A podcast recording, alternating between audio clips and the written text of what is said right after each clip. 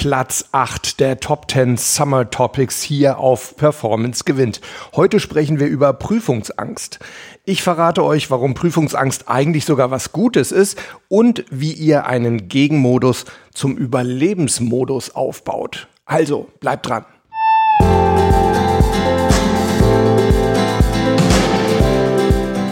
Herzlich willkommen bei Performance gewinnt, deinem Podcast für Spitzenleistung und mentale Stärke. Top 10 Summer Editions, das heißt jeden Tag eine der beliebtesten Folgen der vergangenen 20 Monate. Zwei Wochen lang Einzelthemen, danach zwei Wochen lang die besten Interviews hier auf Performance gewinnt.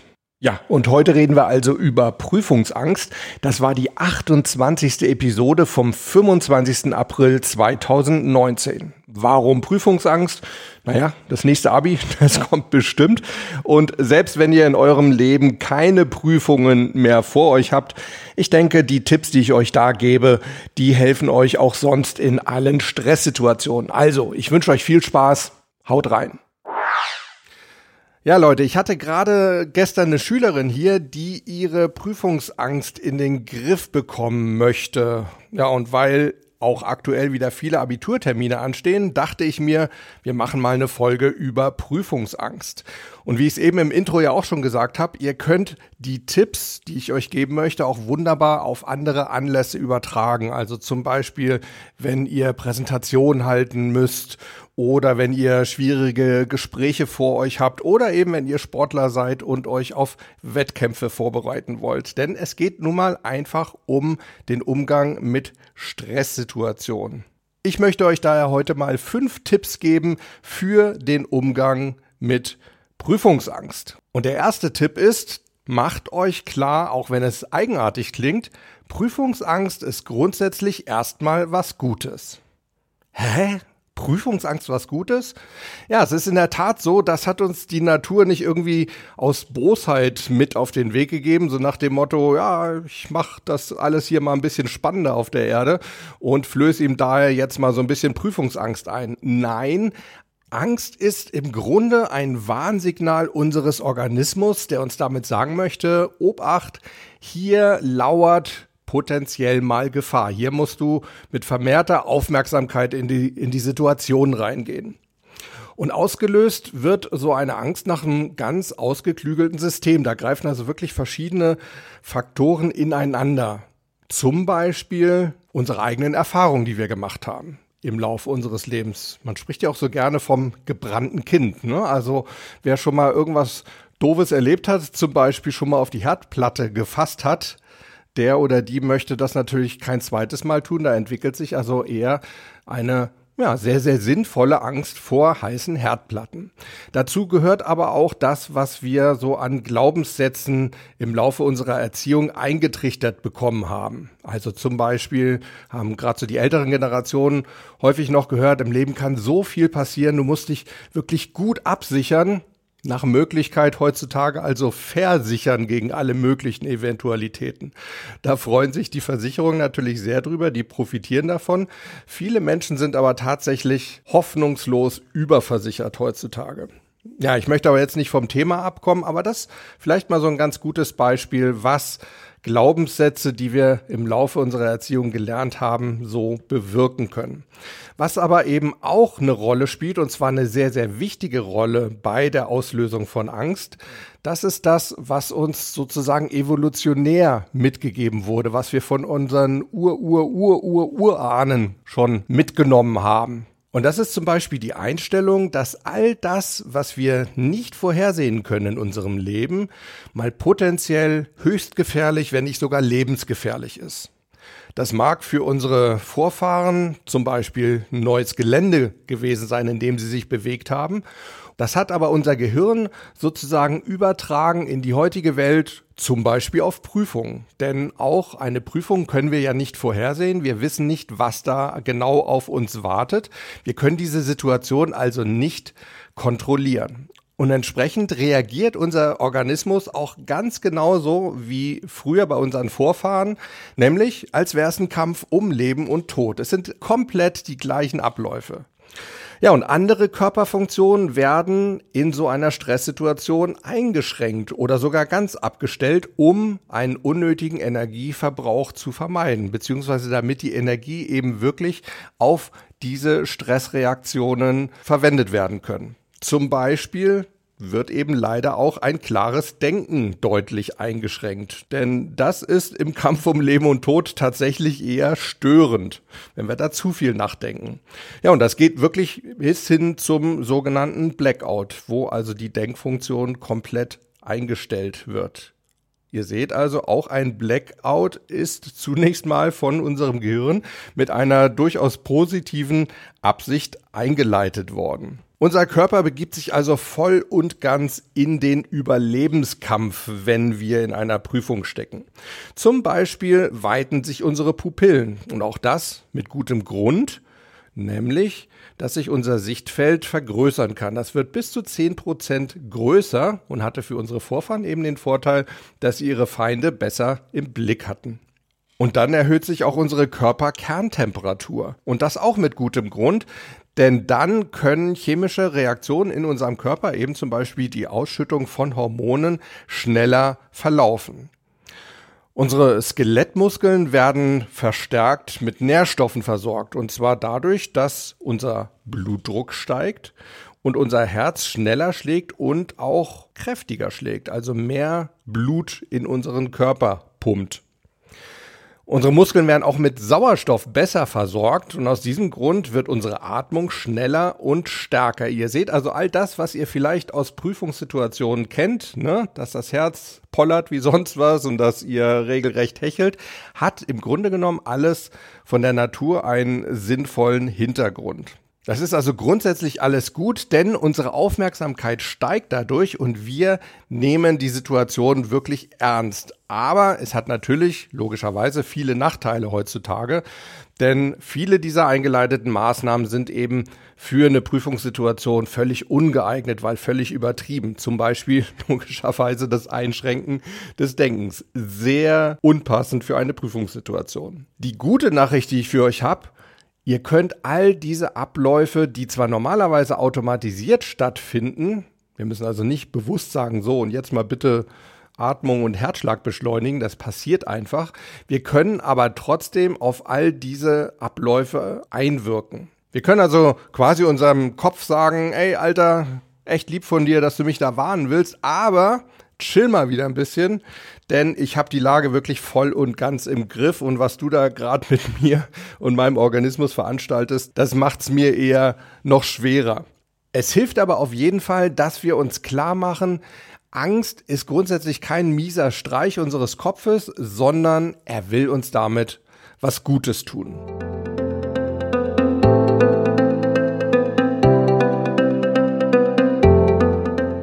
Kommen wir zum zweiten Tipp und der lautet ganz einfach, lernen. ja, ich weiß, das klingt erstmal extrem lehrerhaft, aber es stimmt. Wenn ihr wirklich gut gelernt habt, dann könnt ihr euch auch gelassen zurücklehnen und euch sagen, ey, ich habe alles getan, was in meiner Macht steht.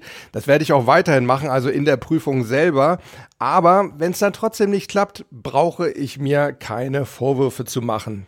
Es ist also die beste Voraussetzung für Gelassenheit. Und Gelassenheit bedeutet, ändert das, was ihr ändern könnt, also zum Beispiel euren Wissensstand und eure Kompetenz, indem ihr lernt und übt. Und nehmt gleichzeitig aber das hin, was ihr nicht ändern könnt, was also nicht in eurer Macht steht. Ja, und ihr könnt, wenn ihr gut gelernt habt, eben mit gutem Gewissen auch in meinen Lieblingsmentalzustand eintreten, nämlich den Zustand der Neugierde, dass ihr euch also sagt, hey, ich habe alles getan, was ich konnte und jetzt bin ich einfach mal neugierig, wofür das am Ende reichen wird. Wichtig ist aber, wann ihr lernt und vor allem, wann ihr nicht lernen solltet. Ihr solltet auf jeden Fall rechtzeitig anfangen zu lernen. Denn je früher ihr anfangt, desto entspannter könnt ihr insgesamt rangehen. Ihr habt nämlich überhaupt keinen Zeitdruck dann.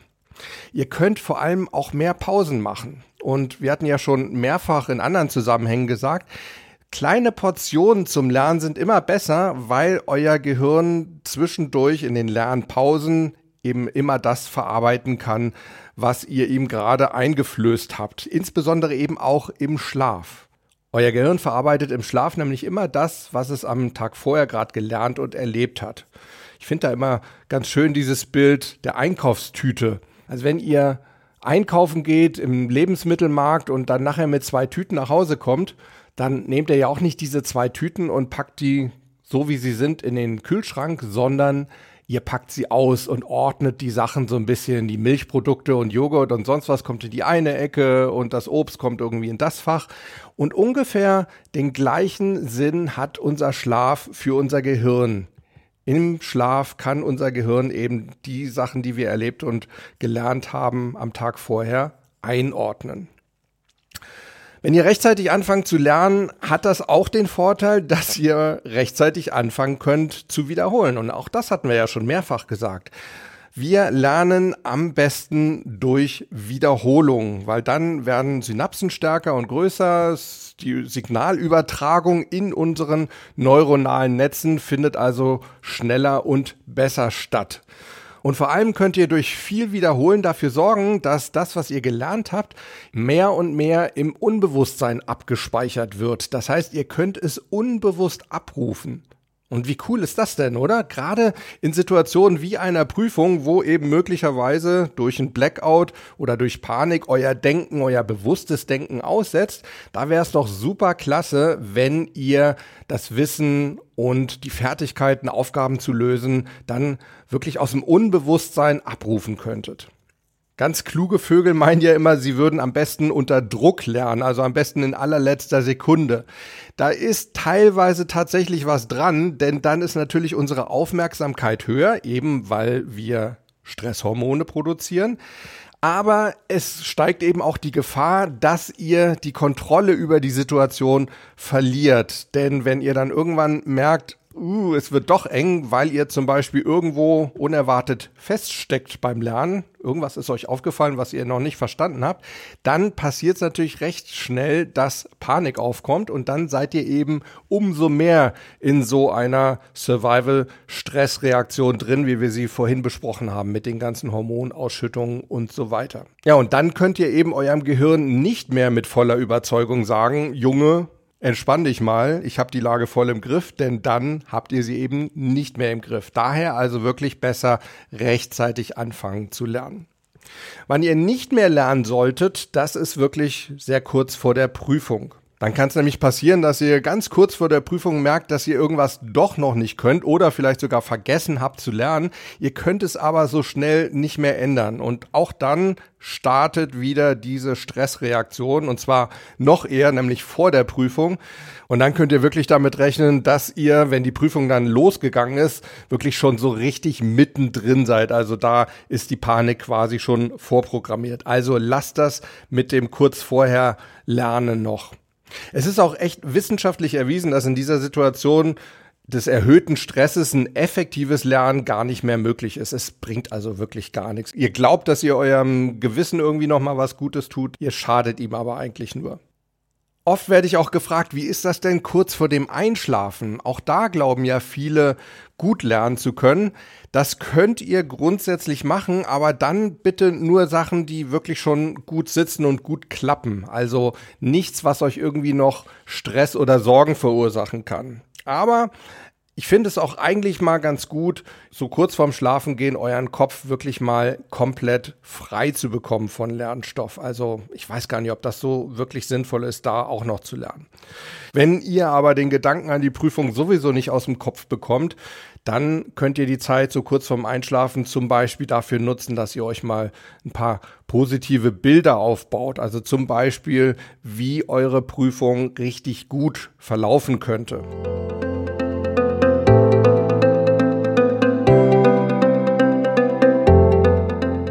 Mein dritter Tipp lautet, entwickelt einen Gegenmodus zu diesem Überlebensmodus. Ihr könnt tatsächlich zu dieser automatisch ablaufenden Stressreaktion ganz bewusst sozusagen eine Anti-Stressreaktion aufbauen.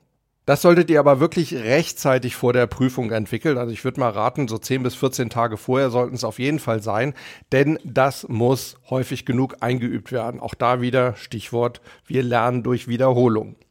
An dieser Stelle mal kurz eine kleine Warnung. Wenn ihr momentan, wo ihr diesen, diese Podcast-Folge hört, gerade im Straßenverkehr seid, dann macht die Übung jetzt bitte nicht live mit. Denn es könnte passieren, dass ihr dadurch in so einen Trance-Zustand reinkommt und dann eben die Aufmerksamkeit auf den Verkehr verliert. Ihr könnt das gerne anhören jetzt, aber seht zu, dass ihr eben nicht so tief da mit reingeht. Also, wie entwickelt ihr jetzt so einen Gegenmodus? Überlegt euch doch mal, wie sich wohl so ein optimaler Prüfungszustand für euch anfühlen würde. Am besten so ein Zustand, wo ihr schon sehr, sehr wach seid, vielleicht auch positiv aufgeregt oder erregt, aber eben nicht zu sehr. Wir hatten ja auch schon über Aktivation gesprochen. Also ihr solltet zusehen, dass ihr in diesem Zustand so einen optimalen mittleren Aktivationslevel habt. Vielleicht habt ihr ja auch schon mal eine Prüfung erlebt, die richtig gut gelaufen ist. Dann könnt ihr euch auch einfach an den Zustand erinnern, in dem ihr damals wart. Ganz wichtig dabei ist natürlich auch wieder eure Atmung. Die sollte eher langsamer ablaufen. Wir hatten ja vorhin gesagt, wenn wir im Stress geraten, dann verschnellert sich unsere Atmung eher. Ihr solltet also jetzt entgegenwirken, indem ihr wirklich bewusst langsamer atmet. Atmet tief ein und aus, aber mit der Betonung auf dem Ausatmen. Und dann könnt ihr mal schauen, was sich in eurer Magen-Darm-Gegend so abspielt. Was macht euer Magen-Darm-Trakt? Von vielen Leuten höre ich, wenn sie Angst haben oder in Stress geraten, gerade in Prüfungsstress, dann kriegen sie Magenkrämpfe oder doch zumindest ein gewaltiges, unangenehmes Grummeln im Magen. Also solltet ihr dem entgegenwirken. In eurem optimalen Prüfungszustand ja, vielleicht spürt ihr da dann so eine angenehme Wärme oder vielleicht auch eine angenehme Kühle, die sich ausbreitet. Stellt euch in euren Gedanken sozusagen eure Wunschtemperatur ein und mit jedem Ausatmen könnt ihr vielleicht euch vorstellen, wie sich dieses angenehme Bauchgefühl weiter ausbreitet. Und genau das gleiche könnt ihr auch mit eurem Kopf machen. Vielleicht empfindet ihr da so eine angenehme Frische, die ganz langsam die Wirbelsäule hochsteigt und sich im Kopf ausbreitet. Wenn ihr eine schriftliche Prüfung vor euch habt, dann könnt ihr euch vorstellen, wie eure Hände, besonders eure Schreibhand, so angenehm leicht wird und ja, vielleicht könnt ihr euch sogar reinversetzen, wie sich eure Hand darauf freut euch die Worte nur so aus dem Handgelenk strömen zu lassen. Ja, und wenn ihr euch auf eine mündliche Prüfung vorbereitet, dann könnt ihr das gleich natürlich mit der Zunge machen. Dann habt ihr eine angenehm leichte Zunge. Ja, im Einzelcoaching schauen wir da natürlich immer ganz genau, was für den Einzelnen am besten passt. Das hier sind natürlich alles jetzt nur ganz pauschale Beispiele. Experimentiert da also ruhig ein bisschen rum und schaut, was für euch wirklich am Ende das beste Ergebnis bringt.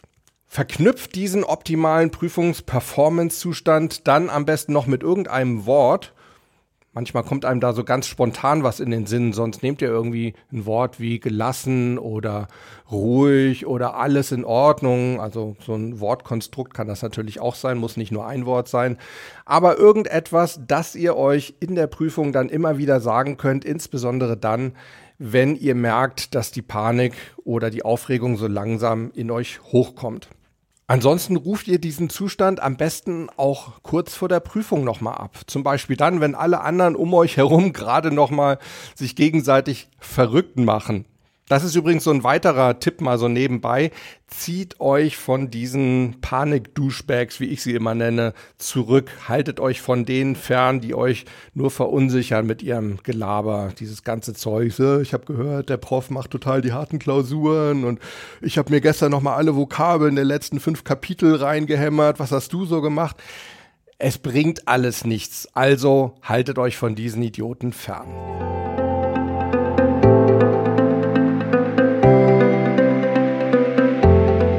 Ja, aber was können wir jetzt machen, wenn es in der Prüfung selbst nicht so läuft und die Situation uns einfach überwältigt? Dann hilft zum Beispiel mein vierter Tipp, das Augenkreisen. Wissenschaftler haben nämlich festgestellt, dass es in unserem Schlaf so eine Phase gibt, in der wir ziemlich heftig mit den Augen zucken. Die Augen bewegen sich also ganz kräftig. Das ist die sogenannte REM-Phase. REM, R-E-M, steht für Rapid Eye Movement, also schnelle Augenbewegungen. Und die Wissenschaft nimmt an, dass das dazu dient, dass unser Gehirn dann die frischen Erlebnisse besser einordnen kann. Und genau das könnt ihr eben auch simulieren, um eurem Kopf zu ermöglichen, mit so einer Situation, die euch scheinbar überfordert, besser klarzukommen. Dazu könnt ihr die Augen entweder zumachen oder ihr lasst sie auch auf, wie es euch lieber ist. Ihr haltet den Kopf gerade, aber bitte nicht zu steif. Und dann bewegt ihr eure Augen, also nicht die Augen selbst, ne, nicht den Kopf, sondern eure Blicke in ganz kurzen Abständen von links nach rechts, nach links, nach rechts und so weiter. Und das macht ihr ziemlich schnell. Also wirklich so links, rechts, links, rechts, links, rechts, links, rechts. Und das macht ihr etwa 15 Sekunden lang. Und danach lasst ihr eure Augen nochmal kreisen. Und zwar etwa dreimal mit dem Uhrzeigersinn und dreimal dagegen. Und danach könnt ihr eure Augen dann langsam öffnen. Am besten blinzelt ihr ein paar Mal und atmet nochmal tief durch. Aber auch diese Übung solltet ihr auf jeden Fall vorher schon mal geübt haben, denn in seltenen Fällen hat das auch mal Übelkeit verursacht. Mein fünfter und letzter Tipp lautet, macht ruhig auch in der Prüfung mal eine Atempause. Das könnt ihr natürlich auch wunderbar vor der Prüfung machen. Ne? Auch so etwas, was ihr machen könnt, während sich die anderen verrückt machen. Aber eben auch wunderbar, wenn es in der Prüfung selbst eben nicht so läuft und die Aufregung wieder in euch hochsteigt. Nehmt euch dann wirklich mal zwei Minuten Pause. Denn es ist doch auf jeden Fall besser, zwei Minuten zu verlieren, als 90 Minuten Mist zu produzieren, oder? Ich denke, diese zwei Minuten sind dann wirklich gut angelegt. Legt am besten wirklich auch euren Stift aus der Hand, lehnt euch zurück, atmet wieder tief durch die Nase ein und tief durch den Mund aus. Auch da wieder die Betonung auf dem Ausatmen. Und dann könnt ihr euch zum Beispiel sagen, mit jedem Ausatmen werde ich ruhiger und mit jedem Einatmen nehme ich neue Energie und Zuversicht oder Optimismus auf. Ihr könnt so eine Atempause auch dafür nutzen, dass ihr euch einfach mal aus der Situation rausbeamt gedanklich. Zum Beispiel an einen schönen Ort, euer Lieblingsurlaubsziel zum Beispiel oder euer Bett zu Hause, wo ihr euch einfach sicher und komfortabel fühlt. Ihr könnt auch mal versuchen, euch vorzustellen, ihr würdet wie eine Drohne hochfliegen und euch selbst von oben beobachten, wie ihr da unten sitzt.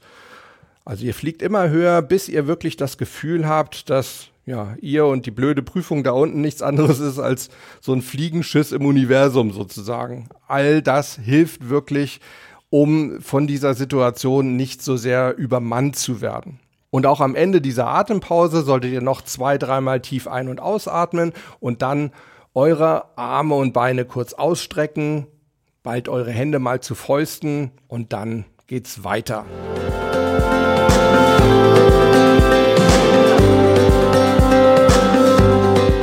Ja, Leute, das waren meine fünf Tipps gegen Prüfungsangst. Ich bin mir sicher, dass der ein oder andere Tipp euch auf jeden Fall im Kampf gegen eure Prüfungsangst schon mal gehörig weiterbringt.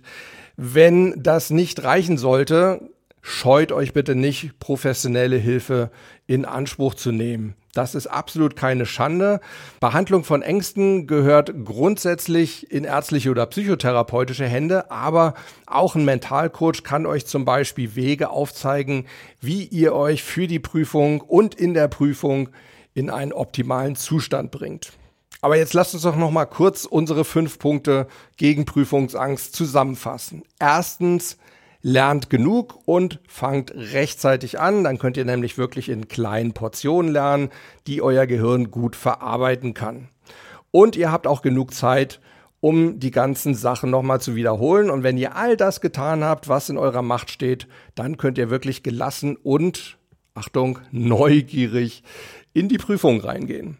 Zweiter Tipp, wir haben ihn zuerst besprochen, macht euch klar, dass Prüfungsstress mal grundsätzlich eine positive Absicht hat. Der Stress macht euch wach, nur wenn er dann eben zu groß wird, dann solltet ihr einschreiten. Zum Beispiel mit dem dritten Tipp, entwickelt euren eigenen optimalen Prüfungsmodus. Wie wird sich's anfühlen, wenn ihr wirklich im optimalen Zustand wäret und verankert diesen Zustand dann, wenn ihr ihn aufgebaut habt, zum Beispiel mit einem Schlüsselwort, das ihr euch vor und auch in der Prüfung jederzeit sagen könnt, um eben diesen Zustand wieder aufbauen zu können. Vierter Tipp, bewegt die Augen hin und her und lasst sie kreisen, damit euer Gehirn die Situation leichter verarbeiten kann. Und der fünfte Tipp, wenn ihr panisch werdet, macht eine Pause. Atmet tief durch die Nase ein, durch den Mund aus, Betonung wie immer auf dem Ausatmen oder beamt euch an einen angenehmen Ort oder eben auch nach oben und befreit euch so aus dieser angespannten Situation. Soweit also Platz 8 unserer Top 10 Summer Topics. Ja, wenn ihr Fragen habt, wenn ihr Erfahrungen zu teilen habt oder sonstiges Feedback, schreibt mir doch einfach einen Kommentar in die Show Notes. Die findet ihr unter performance-gewinn.de oder sprecht mir eine Nachricht auf die Mailbox unter 06173 608 4806. Und natürlich könnt ihr mir auch weiterhin jederzeit gerne eine E-Mail schreiben an harald.dobmeier.com. Wenn euch der Podcast generell gefällt, dann hinterlasst mir doch einfach ein Abo und vielleicht auch eine kurze Bewertung bei Apple oder Spotify oder wo ihr den Podcast sonst so hört. Morgen schauen wir uns mal an, was wir von Pokerspielern lernen können. Auch da einige spannende Tipps dabei. Bis dahin wünsche ich euch auf jeden Fall einen super schönen Tag heute. Bleibt Gewinner. Ciao.